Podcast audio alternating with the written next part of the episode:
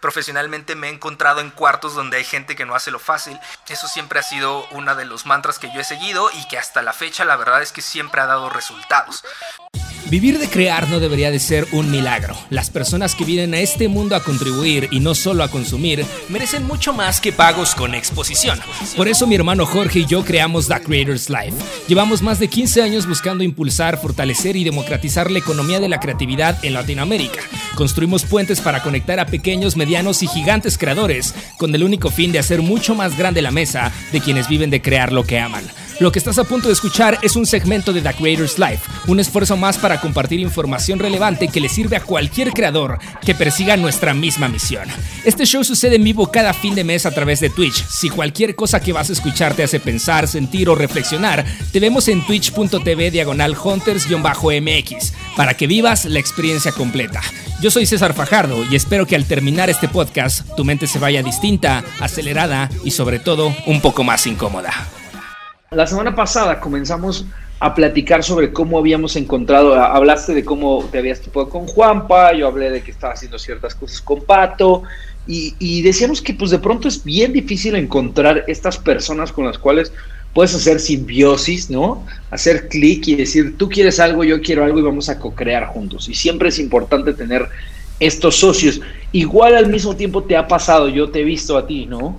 Que tienes pues esta gente con la cual ya te sientes cómodo trabajando y que dices como, no, mira, pues Marru obviamente es uno de ellos que trabaja con nosotros en Contras a veces, Carda que también tiene, tiene pues su estilo y que, se, que funciona con nosotros y como poco a poco vamos creciendo este espectro de personas con las cuales nos sentimos cómodos trabajando porque tenemos los mismos eh, estándares creativos y de calidad, ¿no crees? Sí, totalmente. O sea, creo que al final eh, eh, como dices, la conversación surgió mucho la semana pasada, estábamos hablando un poquito de lo que estuvimos haciendo durante este mes que no estuvimos transmitiendo, hablamos de algunos proyectos en los que estuvimos involucrados y eh, esta es una conversación que mucha gente tiene, eh, un poquito ahí como del copy que, que, saqué, me lo robé también de un texto, de un video que hice de hecho para Platzi, de una plataforma, era como algo que habíamos hecho para un demo day. Eh, interno de Platzi donde ah, estábamos pichando una plataforma justamente para conectar talento, ¿no? Y, hablaba un poquito sobre cómo pues las grandes cosas generalmente están creadas por más de dos manos y, un cerebro, ¿no? Sino que generalmente requieres más. Y, muchas veces está este limitante de dónde encuentras ese talento que te complemente o que te multiplique. Em, o que incomode la forma en la que tú piensas y te haga pensar de otras maneras. Y creo que es una pregunta que nos hacen constante, que nos dicen, oye, pero ¿dónde encuentro con quién? Sobre todo la semana pasada hablamos mucho de lo importante que ha sido para nosotros aprender a crear en equipo y no solamente de forma individual, ¿no? Que hay un punto en el momento en el que, bueno, a ver, crear como, como un creador individual está cool porque pues solamente dependes de ti y te ayuda a pues, exponenciar tus habilidades y aprender cosas nuevas que no necesariamente estarían relacionadas, pero las tienes que. Eh, siempre he hablado un poquito del caso de, cómo empecé a hacer voiceover simplemente pues porque no quería o no encontraba quien me hiciera el voiceover, así que pues empecé a hacerlo yo y, luego eventualmente eso terminó siendo algo que, que he logrado monetizar de forma independiente. Eh, entonces, eso es lo que te ayuda a ser un creador individual, ¿no? Te ayuda a experimentar un poquito como ya, ya expandir tus, tus habilidades. Siempre lo recomiendo, la verdad. Y hablábamos un poquito del ejemplo de, de Cuarón, ¿no? Y decíamos como los grandes cineastas, generalmente ellos suelen hacer todo en la película en el inicio porque no tienen con quien, quien, les ayude y en el final porque ahora ya tienen todas las credenciales y el dinero para hacerlo por su cuenta. Pero en el camino justamente tienen que lograr este momento en el cual, pues bueno, a ver, yo soy Juarón, pero no todo el tiempo puedo escribir yo la historia o no puedo yo grabar la historia o no puedo yo producir la historia. Entonces, a ver, pues la voy a tener que dirigir y tendré que, tomar historias de alguien más y tendré que dejar a más gente jugar en, en mi partido para aprender de ellos. Y tal vez eventualmente, cuando tenga cinco Oscars en la mano, pues pueda yo decir, ah, ahora sí yo lo quiero hacer, ¿no? Porque, pues porque quiero. Em, pero, y, no solamente porque quiero, porque te ganaste el permiso, sino también porque te ganaste un aprendizaje de haber colaborado con muchas personas en el camino, ¿no? Entonces siento que eh, con ese contexto, hablando en cómo es importante empezar a crear en equipo, mucha gente nos preguntaba, particularmente Orozco decía como, oigan, pero ¿dónde? O sea, qué chingón, sí, gracias, pero ¿dónde encuentro gente con quien colaborar?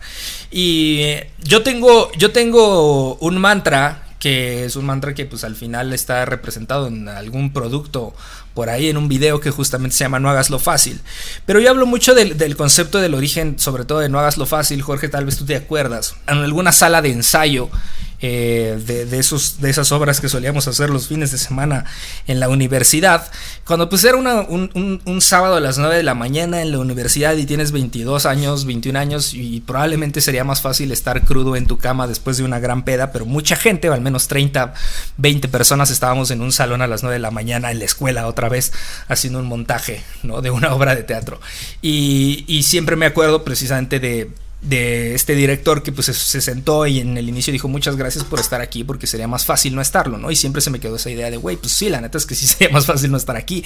Pero, y, y siempre hablo de cómo justamente e, en la historia tratar de no hacerlo fácil, como, me ha colocado en cuartos donde hay más gente que no hizo lo fácil, ¿no? Estás en cuartos donde es más fácil no estar, donde está empujando. Este cuarto tal cual, este, este cuarto virtual en el que estamos es un cuarto donde estaría más fácil no estar, sería más fácil estar ahí al lado jugando Fortnite o haciendo cualquier otra cosa porque, dude, es lunes a las 10 de la noche, dude, hace ya, ¿no? Pero justamente, em, eh, y hay que conectar la lucecita y la cámara y todo y mandar tweets y ver cuánta gente llega y ver... Hay muchas cosas que serían más fácil no hacerlos, pero justamente cuando empujamos eso, terminas encontrándote y yo justamente creo que esa es de las cosas que vale la pena anunciar. O sea, básicamente si tú le das clic a esas 27 personas que están ahí, pues probablemente son 27 personas que como tú hoy en día están pues, no haciéndolo fácil. Digo, no es como que sea muy difícil consumir este contenido, ¿no? Pues podrías estar viendo una serie o esto, te quita la, misma cantidad de atención. Pero siento que eso ha sido una constante en mi día a día, ¿no? O sea, después, digo, eso fue el teatro, pero después profesionalmente me he encontrado en cuartos donde hay gente que no hace lo fácil y gran parte de los colaboradores que he encontrado en, el paso del tiempo ha sido a partir de eso, ¿no? O sea, personas con las que trabajo constantemente, como Maca, como Maru, como con Kardashian, como con Juanpa, como con Win, como con Fabián, eh, como con La Pulga. Eh, son, como personas con las que, pues, históricamente estuvimos en un lugar donde, pues, era mucho más fácil no estar. Yo me acuerdo mucho, por ejemplo, con la Pulga, eh, arroba Pulgation, la pueden buscar en Instagram, es una gran, gran, gran directora de arte que muchas veces nos, ella hacía como photoshoots que se inventaba y hacía hacía, ¿cómo se llamaban estos como live streams, pero de tweet, de Twitter se llamaba como live tweet, no sé, no era como lo que era antes de Periscope. Y hacía como unas transmisiones en vivo de su shooting y ahí estábamos como a las 10 de la noche en un foro de televisión que nadie nos había pedido haciendo shootings. Y ese es el tipo de cosas como que ayudó a no solamente, por supuesto, a conocer gente, pero también entender cómo trabajan esas personas, conocer sus habilidades, conocer como qué es lo que los challenges que ellos tienen y al final de cuentas eso siempre ha sido una de los mantras que yo he seguido y que hasta la fecha la verdad es que siempre ha dado resultados. Hablando en el caso puntual de Juanpa, por ejemplo, pues con Juanpa sucedió algo muy similar, ¿no? Al final yo está, estuvimos trabajando, e, él me mandó un DM de, oye dude, tengo que hacer este video, que lo tengo que entregar pasado mañana, ¿crees que se puede hacer? Y fue como pues órale, hagámoslo, vente. Y yo me acuerdo que hubo un punto donde estábamos justamente escribiendo, editando este video de No hagas lo fácil. Y era como un martes a las 4 de la mañana, así no te miento. Y estábamos con Juanpa grabando el voiceover así como cansadísimos. Y, y que yo decía, bueno, pues es muy cagado que al final estemos haciendo este texto porque es muy real, no estamos haciendo lo fácil al momento de estar grabando este texto, porque por supuesto que hubiera sido más fácil decirle, güey, dude, Juan, pues estaría muy chingón, pero no mames, no me da tiempo, o sea, tengo mil otras cosas que hacer o tengo mil otras cosas que dormir y, no lo vamos a hacer. Entonces, eso sí, particularmente, digo, suena muy conceptual y ahorita hablaremos como de algunas acciones puntuales, Jorge, pero ese siempre ha sido un mantra constante para encontrar socios creativos, que es encontrar a gente que al menos, no, no necesariamente hablo del tema, de que no hagan lo fácil como concepto, sino que al menos están en la misma, con que tienen la misma visión del por qué estás trabajando que tú, ¿no? Eh, y en este caso, te digo, han sido personas con las que yo coincido que decir, güey, pues eh, eh, tenemos la misma visión de, no hacerlo fácil, ¿no? O, sin darnos cuenta, porque no es algo como de, a huevo, voy a complicarme las cosas, sino naturalmente te das cuenta que esos filtros, al final tomar la decisión de estar ahí, de ir a ese ensayo, de ir a esa junta, de hacer ese proyecto, de hacer cualquier de estas cosas, es el filtro para separar a, la gente que pues decidió no hacerlo, ¿no? Entonces creo que eh, eh, eso particularmente creo que siempre es como el inicio del cual yo hablo al momento de encontrar un talento creativo. Hay mucho eh, link en, cosas que yo pienso. Definitivamente creo que el estar, o sea, siendo muy prácticos, tú, tú pusiste algo, ¿no? Primero, estar aquí, Ah, y, estar aquí, pero también participar de forma activa aquí y saber quiénes son las personas que están aquí, ¿no? Ah, creo que de pronto se han gestado algunas amistades y cosas ahí de que ya se tiran carrilla entre personas que, que son habituales a The Creators Life y eso es bueno y me parece que es bueno precisamente porque Fíjate, cuando yo estaba en, en, Los Ángeles en la maestría, ah, el tema de networking me parece que era importante y cómo lo hacías más allá de, las personas que tienes en tu salón, que ese, ese, es uno de los, de los tips que yo les daría. Primero, estudien algo, ¿no? O sea, si te quieres meter eh, y quieres encontrar un socio o, partner creativo o creativa dentro de una industria, y entonces estás diciendo como que quiero empezar un proyecto de, de fotografía, pues métete a una escuela de fotografía si nunca has estudiado, por lo menos, métete a una escuela, métete a un curso y en el curso de fotografía vas a encontrar curadamente a las personas que también tienen los mismos intereses que tú. Eso definitivamente te puede ayudar, lo vemos todos los días en Collective Academy, todos los días, ¿no? Salen, salen personas que terminan haciéndose socios y empezando, eh, empezando proyectos. ¿Por qué? ¿Por qué? Porque pues estás juntándote en ese estilo. Segundo, hay muchos eventos, ¿no? Si no te puedes meter a una, a una a una clase formal o a una escuela, hay muchísimos eventos. Y en esos eventos, la verdad es que vas a lograr eh, hacer networking con otras personas que están ahí, eh, tanto los exponentes, ¿no? los expositores, como las personas que asisten. Pero algo, algo importante de ambas cosas es socializa tu idea o tus ideales, ¿no? tus sueños. Fíjate, eh, pasa mucho, porque hoy le cuentas tu idea de negocio a tu primo o a tu hermana. Mañana tu hermana o tu primo se lo cuenta a su cuñado. Y más tarde su cuñado te llama para decirte que un amigo quiere hacer algo parecido que tú. Cuando tú te quedas tus ideas en la cabeza y, y no socializas lo que quieres hacer, también le quitas la posibilidad a tu potencial socia o socio de buscar al no socializar tu idea, lo que pasa es que te vuelves un poco celosa o celoso de la idea y, crees que solamente tú la puedes hacer. Pero definitivamente, como lo escribimos la semana pasada y lo decíamos en el manifiesto, pues solo no llegas muy lejos. Dice Miguel Ongas, ¿en qué evento se puede? Ah, definitivamente la pandemia ha supuesto un reto pero creo que hay muchas comunidades, hay eventos todavía que se están haciendo en línea, hay los momentos de networking donde puedes preguntar y te puedes presentar, puedes decir, yo estoy haciendo esto. Les voy a dar una recomendación que a mí me ha funcionado mucho en pandemia. Hay una aplicación que se llama Launch Club. Launch Club es una, una aplicación que, que es bien interesante porque lo que hace es que tú pones los intereses que tienes y tú dices, a mí me interesa platicar de emprendimiento, es en inglés, hay, que ser, hay que ser un poquito bilingüe. Pero tú dices, a mí me interesa platicar de creación de contenidos, o de emprendimiento, o de... Eh, pones los temas y básicamente pones las horas en las que puedes hablar y la aplicación solita te macha con alguien de varios lados del mundo que tiene los mismos intereses que tú para que tengas un Zoom durante una hora. Es bien interesante ese proceso porque cuando tú te presentas por primera vez con alguien que no conoces, cuando rompes esta, esta barrera de lo familiar, te obligas a frasear las cosas que tú quieres hacer. Entonces, por ejemplo, a mí me ha tocado explicarle lo que es Hunters a tres o cuatro personas porque tengo una llamada a la semana con... Y entonces como que les empiezo a contar y bueno, es que somos un estudio creativo y hacemos esto, pero también esto y me dicen, ah, como tal cosa. Y entonces ya voy a googlear, ¿no? Y digo, ah, mira, si nos parecemos a esto, qué buena referencia. Eh, y, les cuento ideas de cosas que estamos planeando, de series que tengo en la cabeza, y me dicen, sí, suena como este libro. Me parece que uno de los claves más importantes es socializar tus ideas. Y finalmente, además de eso, es aprender a ser un poco como, pues no sé, sin vergüenza, no tener pena. Porque a veces nos da pena acercarnos con las personas y decirle, oye, te puedo robar media hora porque te quiero contar algo. Oye, yo creo que tienes una vibra interesante y me gustaría contarte mi idea, platicarte lo que estoy haciendo y qué es lo que estoy buscando.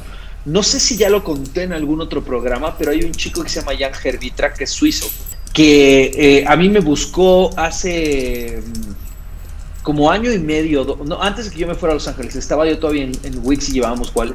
Y me dijo, Jorge, estamos buscando personas para el board de esta empresa que se llamaba Sonect. No me conocía, me buscó en LinkedIn y me dijo, la verdad es que buscándote en LinkedIn me encontré, quería alguien con un perfil de marketing, pero que estuviera involucrado en fintech. Te invito a un café. Voy a donde tú me digas, cerca de tu casa, pero te invito a un café a media hora. Le dije, por supuesto, vamos a vernos. Esto fue pre-pandemia, obviamente. Me contó todo lo que estaba haciendo. Ah, mira, Elena conoce a Jan y lo conoce muy bien.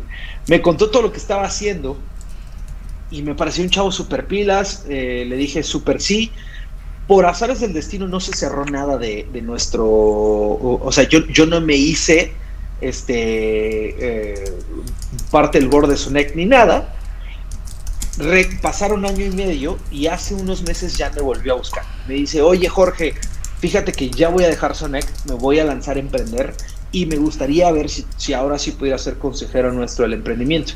Yo le dije, sabes que ya estoy empezando Netflix, no tengo tiempo, pero te puedo recomendar a una persona que se llama Sebastián Tonda, que fue mi ex jefe y, fue presidente de Dentsu, porque él básicamente está cerrando su ciclo en, la agencia de la que fue presidente 6-7 años y creo que le va a hacer mucho sentido. ¿Y por qué les cuento esta historia? Porque al fin del día, ese networking que abrió él eh, hace tres años le está pagando ¿no? A partir de que yo lo considero una persona sociable, que sus ideas funcionan y que le seguí la pista. Es, creo que una de las cosas más importantes que tienes que hacer es socializar tu trabajo, hacerlo como bien dice Austin Kleon en el, en el Share of Work, Share Your Work, ¿no? Hacerlo con constancia, decirle a la gente en qué estás trabajando, qué traes en mente, de qué traes ganas, porque como lo hemos dicho muchas veces en este show, las ideas no son de quien las tiene, las ideas son de quien las hace y de quien las hace bien. Y la mejor forma de hacer tu idea, cualquier cosa que traigas en el corazón eh, o en la mente, es hacerla con alguien más. Y, esa es una regla de, de, así, rule of thumb del emprendimiento.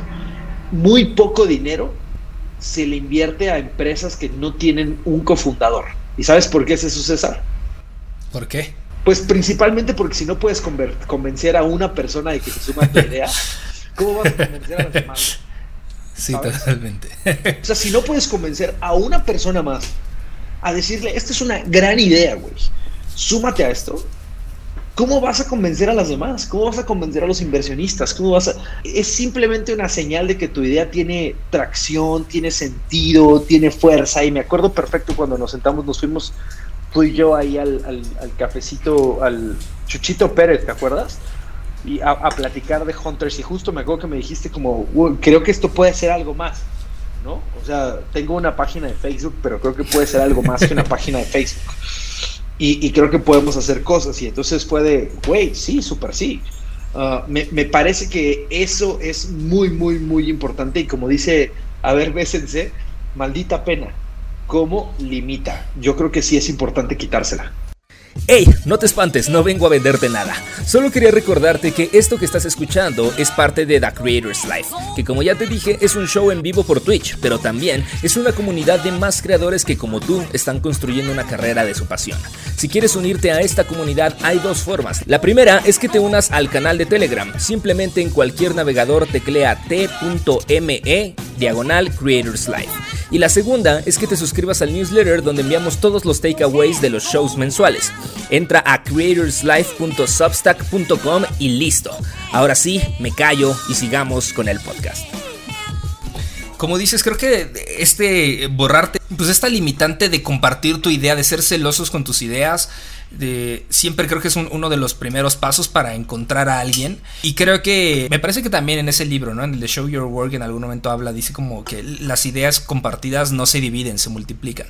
Y, cambiar ese mindset, por más, te digo, conceptual que parezca, creo que es muy verdadero. O sea, cuando le pierdes el miedo de decir, ah, es que si hago esto lo va a tener que compartir. O sea, como que no solamente el proyecto o el dinero o el reconocimiento o el spotlight, sino que va a tener que compartirse divide esto que estoy haciendo. Al contrario, lo multiplicas y lo jalas, ¿no? Lo que estás haciendo es, voy a jalar mucho más eh, spotlight, voy a jalar mucho más reconocimiento, probablemente voy a ganar mucho más dinero porque tengo a otra persona junto a mi lado que, vamos a hacer crecer esto más grande. Eh, hay una frase también que justamente por ahí decía, me parece que en algún podcast que hice con Freddy eh, la dijo, que decía, una persona puede incendiar todo un bosque, pero no puede apagar ese incendio. Y, creo que eso es muy real, ¿no? O sea, los grandes problemas, una, sola persona puede causar grandes, grandes problemas, pero los grandes problemas no pueden ser solucionados por una sola persona. necesitas al menos dos y, luego idealmente tres y luego cuatro y luego armar un equipo suficientemente grande para hacer algo relevante. Así que creo que eh, me voy yo mucho con esa lección, ¿sabes? Con la idea de que cómo es importante encontrarlos. Una vez que ya, la verdad es que sabes, o sea, yo, yo lo, la segunda pregunta es como ya encontré a alguien, pero ¿cómo sé si es la persona correcta? pues hagan algo, ¿no? Y, vean si funciona y si no funciona y es completamente normal hablar de si no funciona o no. Eh, la semana pasada, no te he contado, pero la semana pasada hablé con el, el buen Anuar Layón, el creador de esta emblemática y controversial chamarra que se llama México es de shit. Y, justamente me hablaba un poco como de la lucha de los cofundadores y de cómo lo que es buscar un socio y luchar con un socio, etcétera. Pues lo peor que puede pasar es que no funcione, ¿no? Y cada quien vaya por su camino y cada quien se enoje y, como dices, pues es, como un divorcio, un divorcio creativo y ya, pero siempre creo que la, verdad yo soy mucho más fan de la idea y por eso quiero, también me quedo con eso que mencionabas al inicio, de que pues también tener un partner creativo o un socio creativo no es un, no tiene que ver con exclusividad, al contrario, ¿no? Al contrario, creo que también te ayuda mucho poder ser, de poder ser un poliamoroso en el tema creativo y poder tener tres cuatro personas en las cuales recargarte y en las cuales crear distintas cosas con distintas visiones. Eh, particularmente a mí me ha servido mucho poder tener eso, ¿sabes? Hay, hay tipos de proyectos que en el momento en el que los quiero hacer o tengo una idea puntual, digo, eh, esto lo puedo hablar con Jorge, esto lo debería hablar con Maca, esto lo debería hablar con Juanpa, esto lo debería de hacer yo solo, ¿sabes? No necesito a nadie, esto lo puedo hablar con Win. Eh, creo que esa, esas posibilidades de decir en quién me recargo para hacer que esto pase, siempre es súper chido porque entonces también ya conozco con la experiencia y sabes qué tipo de perfil va a encajar directamente con este proyecto. Y no solamente con quién lo puedo hacer mejor, sino como dices, a quién le va a interesar también hacerlo, ¿no? O sea, yo sé que a este proyecto no le va a interesar a este dude, o qué forma o qué tendría que yo garantizarle para que le parezca interesante a esa persona. Así que la, verdad es que con esa es otra, una recomendación final que yo haría y es pues, no limitarte a solamente encontrar una persona creativa, un, socio creativo, sino tratar de encontrar la gran mayoría posible, confiar en ellos y sobre todo confiar en gente que desafíe mucho la manera en la que tú piensas. Me parece que incluso contigo, ¿no? Que pues llevo 20, iba a decir 21 años, imagínate todo el bias que tengo en la mente, 29 años conviviendo al momento de trabajar tenemos perfiles, e ideas y conceptos y metodologías súper distintas. Y también eso hace que sea interesante trabajar juntos, ¿no? Y, siento que eso ayuda mucho, porque hay cosas, hay cosas que yo no estoy viendo al momento eh, y que tú me haces ver y, al viceversa, ¿no? Entonces tampoco encuentres a alguien que simplemente esté confirmando tu bias, que te diga como, sí, lo que tú piensas está bien, de acuerdo, hagámoslo, tú dime, sino al contrario, gente que te esté diciendo, yo creo que así no es, porque al final eso es lo que te ayuda a hacer, eh, o a crecer o a cuestionar tus ideas. Yo, creo que acabas de tocar un tema central y, ya para redondear también el cierre, eh, pero no me quiero ir sin decirle esto a las personas que nos están viendo, ¿no? No es que sea una regla que tengas que montar un negocio o un proyecto creativo con alguien, pero definitivamente, ¿por qué funciona hacer las cosas acompañado, ¿no? Primero que nada, la supervisión. Ah, ah, un par de ojos más ayuda a que la excelencia creativa se vaya para arriba. Ah, de pronto César decía, no, oye, no, no puede ser que no se me pueda ir un tuit, siempre se me va un tuit con una falta de ortografía. Y, y, hacías un tuit muy gracioso. Y decía, sí, porque a lo mejor tú cogías de ese pie, pero a mí se me, yo cogía de otro. Entonces, al final del día, un partnership creativo, este WOS del Steve Jobs y viceversa, te sirve para eso, eh, el contrastar los puntos de vista, ¿no? ¿no? Una visión diferente, una forma de vida diferente, horarios diferentes. Entonces, cuando te montas un proyecto con alguien, estás compartiendo esos errores, esos aciertos, esas inquietudes. cuando uno necesita descansar, el otro puede tomar las riendas, ¿no? Cuando uno pierde la visión, el otro dice, oye, eh, por aquí. O la motivación. ¿No? O la motivación. Entonces, hay días a lo mejor que tú, si yo no te escribo y te digo va a haber show, dices, pues ya no va a haber show, pero, pero ahí estoy yo, ¿no? Diciéndote, oye, César, va a haber show y viceversa. A lo mejor yo hay días en que digo, puta, qué hueva, ojalá no, ojalá no vaya a ver y tú me escribes, ¿qué onda? Hoy hay show y digo, puta, pues bueno, ya, ¿no? Es, es, compromiso, eso, eso es parte importante. Ahora, voy a darles unos tips para que ya cerremos y que este podcast, que sí se va a editar, quede chingón.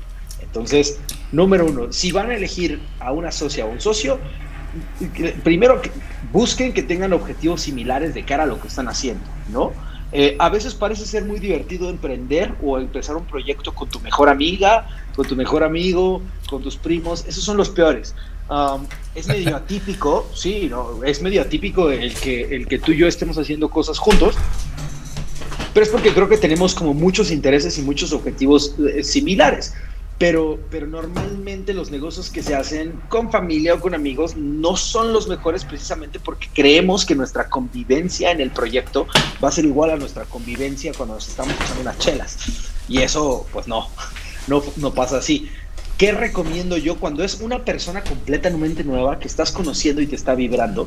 Hay, hay, una, hay una cosa que es infalible.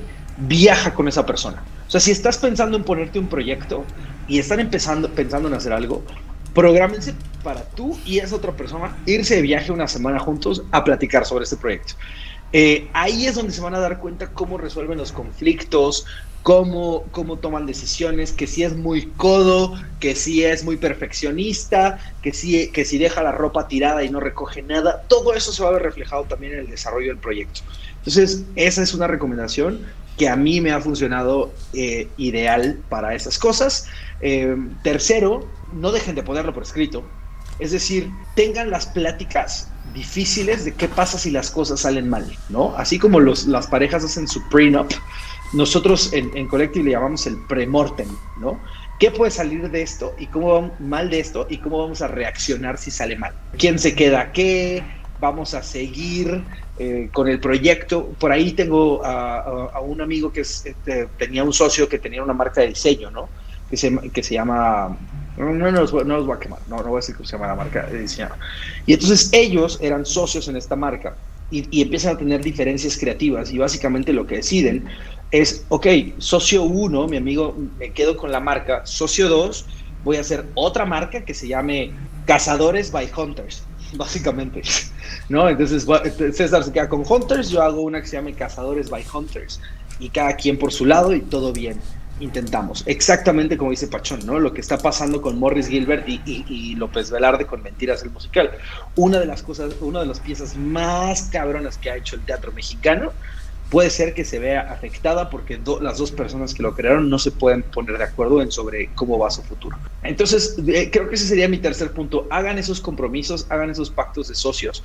Eh, no tienen que llevarlo al plano de lo legal, hay una, hay una recomendación que yo me traigo de, de, la parte de relaciones personales, porque también, pues como, como decíamos, tener una novia, tener una esposa, es, es, es elegir una sociedad de vida. Y, y, esta, esta nos la dijeron a Dani y a mí, y la verdad es que está muy chida. Es, cómprense una botella de lo que más les guste, ¿no? Del vino, del mezcal, del tequila, del aguardiente que más les guste a ustedes dos personas.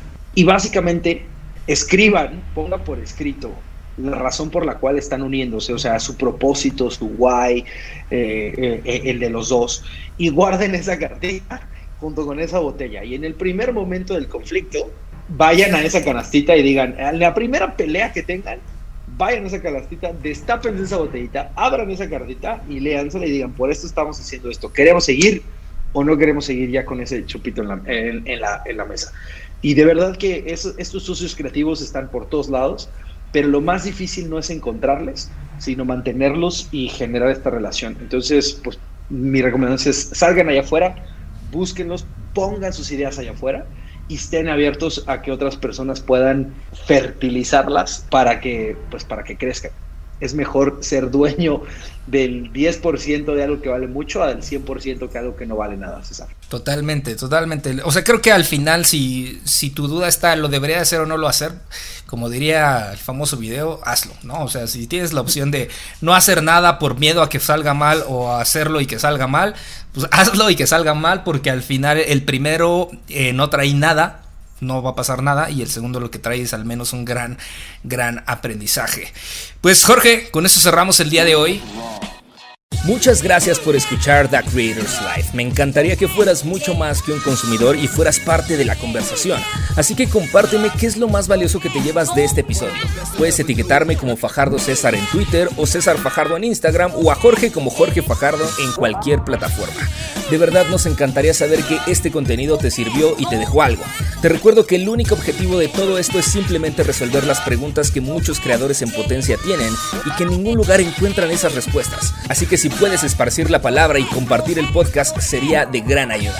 Te recuerdo que si quieres vivir el show completo 100% en vivo, te unas a los streamings cada fin de mes en twitch.tv diagonal hunters-mx. Entra ya, dale seguir y nosotros te avisamos cuándo va a ser el siguiente. Nos escuchamos la próxima semana.